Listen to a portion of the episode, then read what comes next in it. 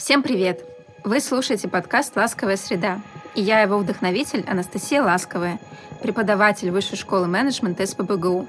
Мне всегда было интересно, как устроен наш мир, вокруг и внутри нас. Я постоянно учусь и узнаю что-то новое. Почему одни компании выживают, а другие нет? Где предприниматели берут идеи? Можно ли объяснить другому свою точку зрения максимально этично? Как адаптироваться к неожиданностям и изменениям вокруг – на эти и другие вопросы находят ответы ученые, а я в подкасте делюсь их находками с вами. Сегодня у меня в гостях Ольга Константиновна Дергунова, заместитель президента председателя правления банка ВТБ, директор Высшей школы менеджмента СПБГУ. Ольга Константиновна, добрый день. Добрый день. Рада всех приветствовать. А, мы сегодня говорим про образование, и я хочу задать вопросы, которые подготовили наши студенты, а, поскольку сейчас э, очень такие нестабильные времена, и всем интересно, каким же образом образование в эти нестабильные времена нам может помочь. Я знаю, что у вас очень хорошее фундаментальное образование, и хотела спросить э, ваше мнение, почему все-таки оно важно? Оно было важно, и оно остается важным сейчас во все времена в людях, неважно, какую роль они играют в бизнесе или какую позицию они занимают, в людях всегда ценится кругозор. И вот эта возможность посмотреть на задачу с разных сторон, с разных точек зрения, проанализировать э, риски, доходы и потери, но встать на разные позиции – и в конечном итоге найти оптимальное решение, вот это то, чему учат хорошее, качественное, системное университетское образование. Мне кажется, оно состоит из таких важных четырех категорий. Первое – это фундаментальность. Когда тебе дают предметы, а, последовательно накладывающие на тебя понимание причинно-следственных связей. Это как в средней школе, когда ты поступаешь, ты начинаешь с простого счета, когда ты в начальной школе. И тебе не рассказывают о сложных формулах, о логарифмах. Тебя науч- начинают учить простому и видеть красоту вот этих простых вещей. И потом последовательно добавляя предметы, ты приходишь к пониманию, да, каждой из дисциплин, ага. которую ты учишь. Вот с университетским образованием получается то же самое. То есть основополагающие принципы, которые лежат в сути дисциплин, последовательной подачи дают, с одной стороны, фундаментальность, пункт номер один, а второй пункт номер два – системность. Ты понимаешь, как я уже сказала, причинно-следственная связь. А, третья очень важная задача, которую решает хорошее университетское образование, это постоянное обновление и практический опыт, который получает студент. При этом этот опыт ты можешь делать, не боясь совершить ошибку. Даже если вы получили двойку на экзамене, у вас всегда есть возможность пойти его пересдать. Когда ты работаешь в профессиональном бизнесе, в профессиональной жизни, ну, цена твоей ошибки, она становится совершенно другой. В университете ты не боишься сделать ошибку. Ты идешь на практику, и та компания, которая тебя ждет, она понимает, я беру в кавычки, твое несовершенство, но готова с этим мириться, видя э, желание стать лучше и познать, и попробовать, и достичь результата. Поэтому третье важное качество университетского образования – это практика с возможностью ошибки, рефлексии по поводу этой ошибки, исправления и достижения нужного результата. И четвертое, как мне кажется, очень важное в, принципе в э, университетском образовании – это возможность все это осуществлять в команде своих сокурсников – или э, своих, э, не могу подобрать слово, коллег по смежным факультетам, но, в общем, в той студенческой среде, в которой ты начинаешь строить свои первые командные отношения. И вот это ощущение себя лидером, когда вы пишете совместный проект. Или ощущение себя ведомым и экспертом, когда ты не можешь почувствовать себя лидером, потому что тебе не хватает знаний, но ты готов разделить ответственность с командой и внести свой вклад совершенно в другой роли. Опять же, вот этот первый опыт нетворкинга формирует из э, студента э, качественного, зрелого сотрудника, когда он уже приходит на свое профессиональное рабочее место. И, по сути, вот из этих четырех э, подходов основополагающие принципы Foundation, последовательность изложения и системность, практика с возможностью ошибки и нетворкинг, и рождается преимущество очного обучения в университете. Потому что ты проводишь со своими сокурсниками значительно больше времени, чем со всеми остальными. Ты делишься взгодами, невзгодами, проблемами, двойками, пятерками, и вы делаете это вместе, достигая совместного результата. И вот этот навык совместного результата дальше транслируется в опыт. Угу. Очень необычно звучит э, в текущей реальности, да, когда у нас э, как раз идет переход, наоборот, скорее к онлайн-образованию. И кажется, что те же онлайн-курсы, например, да, хороших провайдеров, хороших организаций, они могут эти четыре преимущества дать. Все-таки почему важна вот эта фундаментальность университета, на ваш взгляд? Фундаментальность университета базируется на том, как построены основные образовательные программы.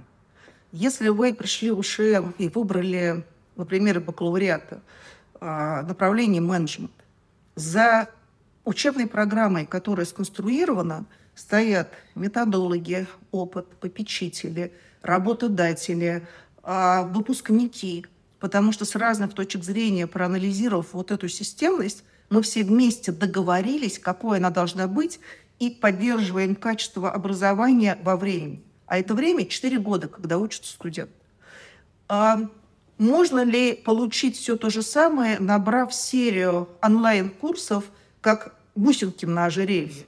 Ответ – конечно, можно. Если вы уникальный человек, и вы в состоянии простроить свою дорожную карту познания так же системно, как это сделали методологи от высшего образования.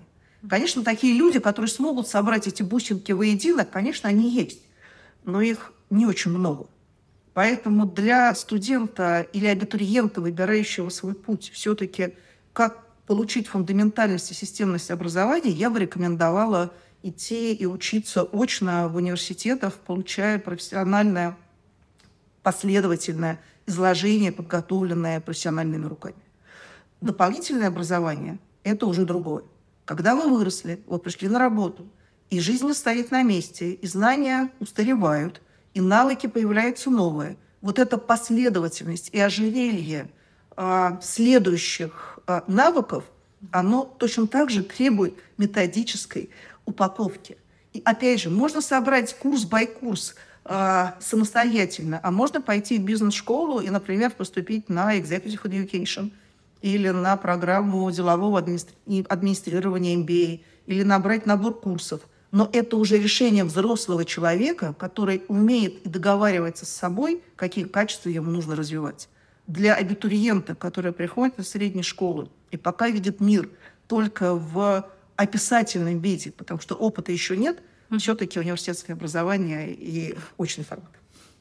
Да, подтверждаю, мы действительно вкладываем в это очень много усилий с разных сторон. Мне вот интересно, у вас а, образование экономической кибернетики, да, базовое? Да, у меня в бэкграунде компьютер-сайенс и экономика. Тогда это называлось экономическая кибернетика. А, интересная такая специальность, которая, кажется, как бы на стыке да, экономики и какое-то вот э, программирование. У нас даже диплом был написан экономист-математик. Э, классная профессия. И получается, э, менеджмент, вот как отдельное направление, он появился не так давно, именно в образовании. А, кажется, до сих пор есть вопросы у многих, в чем все-таки преимущество длительного обучения именно на бизнес-специальности, да, именно в менеджменте, когда есть множество других альтернатив. Есть базовые принципы, которые до нас придумали э, еще в 60-е годы люди, профессионально занимающиеся управлением. Менеджмент как отдельная дисциплина появилась в образовательных э, учреждениях ну, по сути, в 90-е годы 20-го столетия. В то время как в других странах, э, прежде всего в Соединенных Штатах Америки, где происходила в этот момент промышленная революция, очередной виток, это все происходило в 60-е, 50-е, 60-е годы прошлого века. А, и вот этот 40-летний разрыв, э, он, по сути, предвосхитил следующее. он позволил сформировать управленческие навыки, требования и экспертизу, а, которой не было в тот момент, когда, например, я и мое поколение, мы учились в университетах. И нам приходилось идти и через свои пробы и ошибки, через чтение книжек, через какие-то неформальные обсуждения достигать своего результата. Систематизированное менеджерское образование, которое уже впитало в себя опыт предыдущих поколений, питала в себе результаты и правильную литературу, которая описывает и предвосхищает те ошибки, которые вы совершите, собственно, составляет основу вот этого менеджерской подготовки. И это очень сильно сокращает путь а, к результату, который вы показываете на своем рабочем месте, когда вы закончите университет. Поэтому менеджерское образование, оно по сути междисциплинарно. Оно дает сплав бизнес-анализа, экономики, математики, поведенческой экономики, понимание философии, почему так или иначе построены процессы, с элементами э, человеколюбия, поверите, клиентоориентированности, которая тоже должна быть у руководителя. Но все это уже построено системно, четко, последовательно, что приводит к вас к быстрому результату. В этом отличие, наверное, сегодняшнего поколения менеджеров, которые выходят на рынок труда, от тех, кто выходил 30 лет назад, 20 лет назад, у кого в руках такой специальности не было. И нам приходилось это догонять дополнительного образования. Угу. То есть вы получали эти знания на практике и дольше, да? Дольше, сложнее, через свои пробы и ошибки. А, и, по сути, мы были теми, кто и создавал спрос на эту специальность как на выделенную дисциплину под названием менеджмент – в образовательных учреждениях. Угу. То есть вы понимаете, насколько это сложная работа, да, и вы теперь берете, может быть, больше охоты тех, у кого есть это образование. Ну, конечно, потому что ты понимаешь, что человеку не надо объяснять, как руководить э, командой. Угу. Эти навыки у человека и понимание, и базовые знания есть. Человеку не надо объяснять, как управлять проектами, что есть начало, есть конец, есть дедлайны и так далее. То есть у человека это уже на кончиках пальцев, когда он выходит из э, университета. Угу. Не тратишь время своей рабочей. Это здорово. Времени у нас сейчас не очень много у всех. А как вы считаете, вот эта профессия, или, может быть, э, есть какие-то примеры другие, других профессий, которые устойчивы даже кризис. То есть у нас сейчас достаточно такое, как я уже сказала в начале, нестабильное время, да, и я думаю, молодому поколению тоже хочется понимать все-таки, какой путь им выбрать, вот куда идти. Вот есть ли здесь у вас какой-то совет по поводу выбора направления образования? Знаете, вот э, мне кажется, самая устойчивая профессия во все времена – это профессия повара. Потому что, ну, во-первых, потому что мы все всегда будем хотеть э, есть и всегда будем хотеть что-нибудь приготовить. А еще приготовить красиво на радость своим родным, любимым, друзьям и знакомым. И в этом смысле профессия повара безошибочна. Но профессия повара очень сильно эволюционирует со временем. Здесь я приведу такой неожиданный пример. В моей предыдущей управленческой жизни, когда я работала и была сотрудником корпорации Microsoft – у нас одним из руководителей Microsoft был великий человек, его звали Нейтан Мирвель. Он был Chief Technology Officer Microsoft, очень известный физик, один из отцов-основателей Microsoft. Когда он закончил свою карьеру в Microsoft в конце 20 века, условно, он живой, поэтому все в порядке. Говорю, в прошедшем времени просто потому, что в прошедшем времени. А, и когда он закончил свою карьеру в Microsoft, он написал книжку об основах кулинарии великий физик, руководитель Microsoft, экс, написал книжку об основах кулинарии. Прекрасно изданной, с прекрасными фотографиями, а, шесть томов, а, прекрасная, прекрасная литература, образец литературы доступна на Амазоне. И как он говорит, я единственный повар, который написал книгу о кулинарии, в которой вы встретите дифференциальное уравнение. Потому что ему было очень интересно через приготовлении пищи показать, как взаимодействуют физические процессы, природа, как это помогает приготовлению пищи для сохранения различного рода компонентов, которые в этот момент да, находятся в различных продуктах для улучшения вкусовых качеств. Вот вы говорите профессия повар. Не просто картошку сварить, а человек дифференциальное уравнение написал. Почему я привела этот пример? Потому что сегодня называть профессию завтрашнего дня – дело бессмысленное. Угу. Этот завтрашний день предугадать, мы его видим на каком-то промежутке времени, но предугадать и назвать профессию нельзя. Скорее, возвращаясь к университетскому знанию, важны базовые основы и дисциплины, которые сделают вас успешными долгосрочными во времени. Поэтому, как ни странно, учите математику, учите физику, потому что, глядя на длинные процессы, очень важно понимать и правильно их описывать. Второе, очень важно, важно понимание экономических процессов. Угу. Один из э, экономических процессов. И третье, очень важно видеть э, культурный аспект. Потому что со временем меняются взгляды на этику, на подходы к принятию решений. И понимание вот этих процессов, опять же, синтез и взгляд с разных сторон позволит, вне зависимости от того, как будет называться новая профессия, чувствовать себя в ней комфортно. Потому что вы будете понимать, как она устроена, вы сможете посчитать и параметризировать подход к решению задачи, и вы сможете понять, как объяснить коллективу, в котором вы будете в этот момент находиться, да, как вместе достигать общей цели. Угу. То есть, получается, устойчивы как раз вот э, те блоки, которые вы назвали в начале, да, вот это системность, фундаментальность. Системность, фундаментальность, командность и понимание людей, с которыми ты достигаешь вот этого решения. Ну, потому что управленец, он всегда про людей. Потому что если ты а, не работаешь с людьми, тогда ты эксперт. Тогда ты работаешь сам по себе. И тогда тебе не нужны эти навыки. Но если ты назвал себя руководителем, ты стремишься к менеджменту, к профессиональной дисциплине, тогда, конечно, командность тоже очень важна. Угу. А, у нас часто тоже вот и наши выпускники, и я знаю, многие называют это одним из преимуществ а, профессиональный такой нетворкинг, да, и вот его ценность а, отмечают для себя по окончании обучения. Хочется спросить про ваш опыт и ту команду, да, тех коллег, с кем вы обучались в свое время. Вот, может быть, с какими-то примерами, чтобы наглядно показать вот эту ценность университетского нетворкинга. С поколения, в котором я училась, у нас вышло несколько министров а, финансов, экономики и а, еще парочка, несколько вице-премьеров, включая действующих, несколько руководителей счетной палаты и огромное число заместителей министров, которые помогали экономике развиваться в ее турбулентные времена.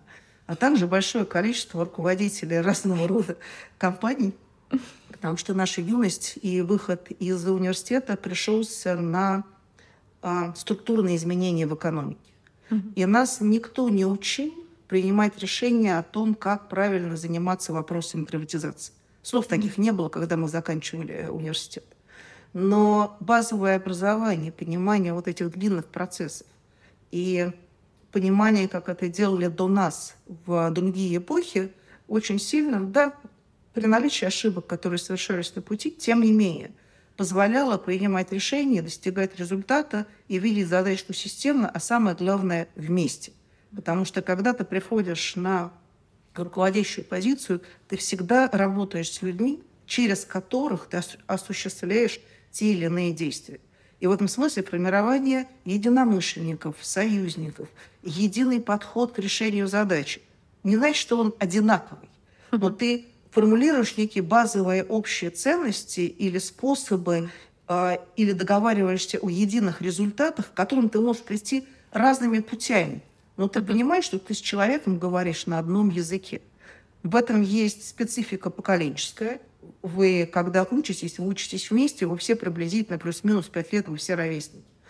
Вы учитесь приблизительно одному тому же, что означает, вы одинаково интерпретируете, пох... да не, одинаково, похожим образом интерпретируете подходы, mm-hmm. и когда вы будете разговаривать между собой, а, то, как вы будете называть предметы, явления, вы будете понимать друг друга. Вот этот единый язык, а, единой системы образования – это называется во многом культурный код, когда мы говорим да, о, там, не знаю, о населении или когда мы говорим о культуре. Но точно такой же культурный код, он возникает в стратах в образовании.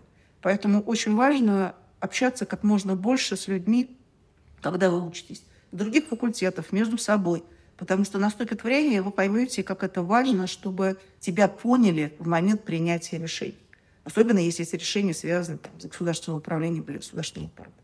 Угу.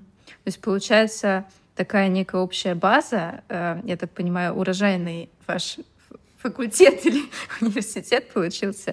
То есть эта общая база позволяет как раз э, сократить время да, на какие-то переговоры, на обсуждение и на принятие решений. Э, сократить время на переговоры. Ты понимаешь контрагента, потому что до этого ты имел дело в юности в процессе общения внутри университета. Uh-huh. Ты понимаешь, что ожидать от твоего собеседника. И, и это сокращает путь к достижению результата. Даже когда, еще раз, э, я хочу повторить, что это не означает одинаковые подходы или одинаковые точки зрения. Но ты действуешь в единой системе координат, и тогда тебе проще договориться. В конечном итоге наша задача э, не убедить друг друга, а найти оптимальную точку, может быть, даже да, у противоречащих друг другу сторон для достижения единого результата. Угу. И, конечно, это проще сделать с теми, с кем ты уже изначально разговариваешь на одном языке. Угу. Я имею в виду экономическом, содержательном. Культурным тоже. Культурным, да. А, вот у нас, кстати, отмечают очень часто выпускники, они говорят, я прихожу из ВШМ на работу, и у меня, мне не хватает вот этого общения, там, коллеги, вы, вот какого-то такого культурного общего контекста, потому что хочется вернуться обратно вот в эту вот среду. Наверное, поэтому и сообщество выпускников называется Джессон Family. То есть вот это семейное общение, семейный круг, а когда ты и учишься, и проводишь время тоже вместе, это, конечно, очень сильно, очень сильно помогает. Да, тяжело уйти, тяжело, оторваться. А, последний, наверное, вопрос а, для студентов, мне кажется, будет интересно.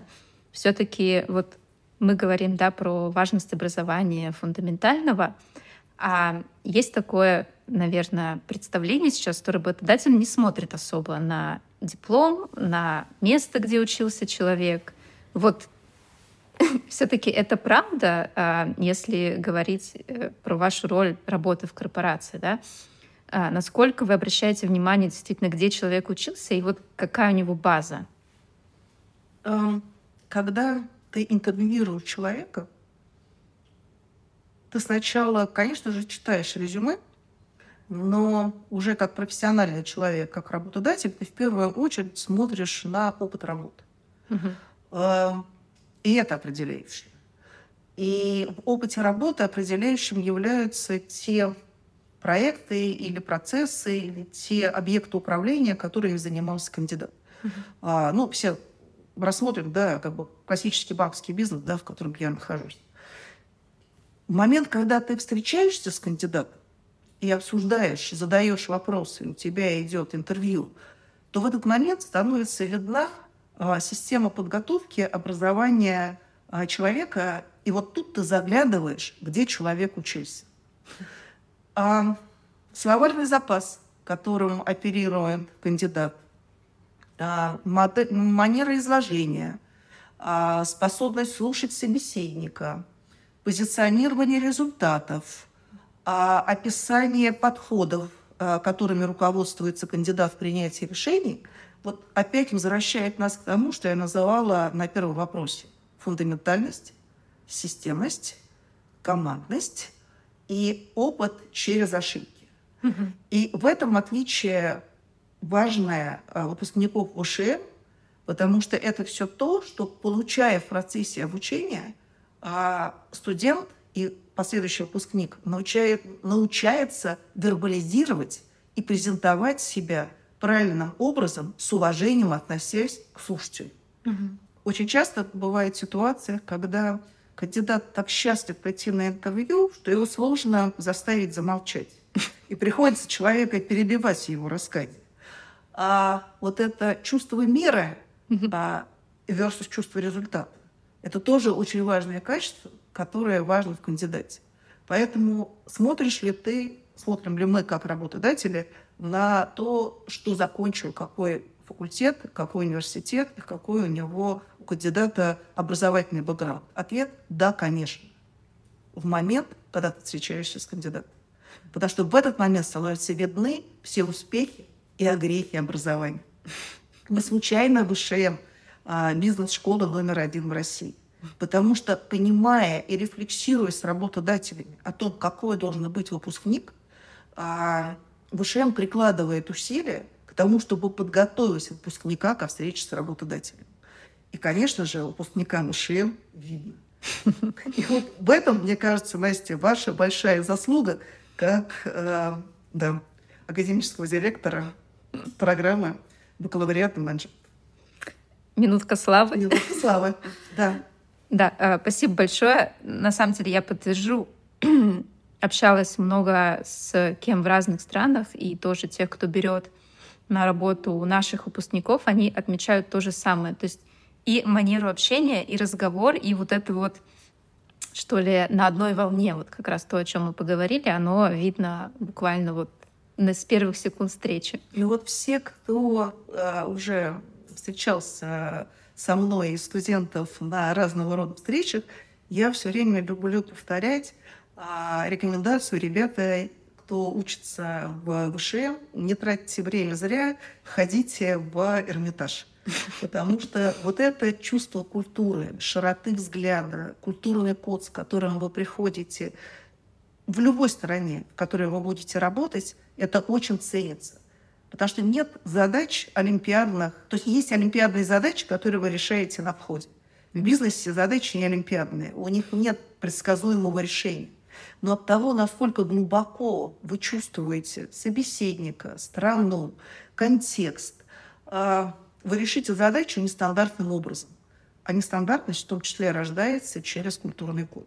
Поэтому помимо математики, помимо а, soft skills – Помимо нетворкинга на базовых практиках и тех сложных проектах, да, которые вы решаете, вот эта часть как свое культурное самопознание, развитие, а еще лучше делать это коллективно, да, со своими э, сокурсниками или коллегами по соседним факультетам, это, конечно, важная часть студенческой жизни. Потом времени будет меньше. Это точно.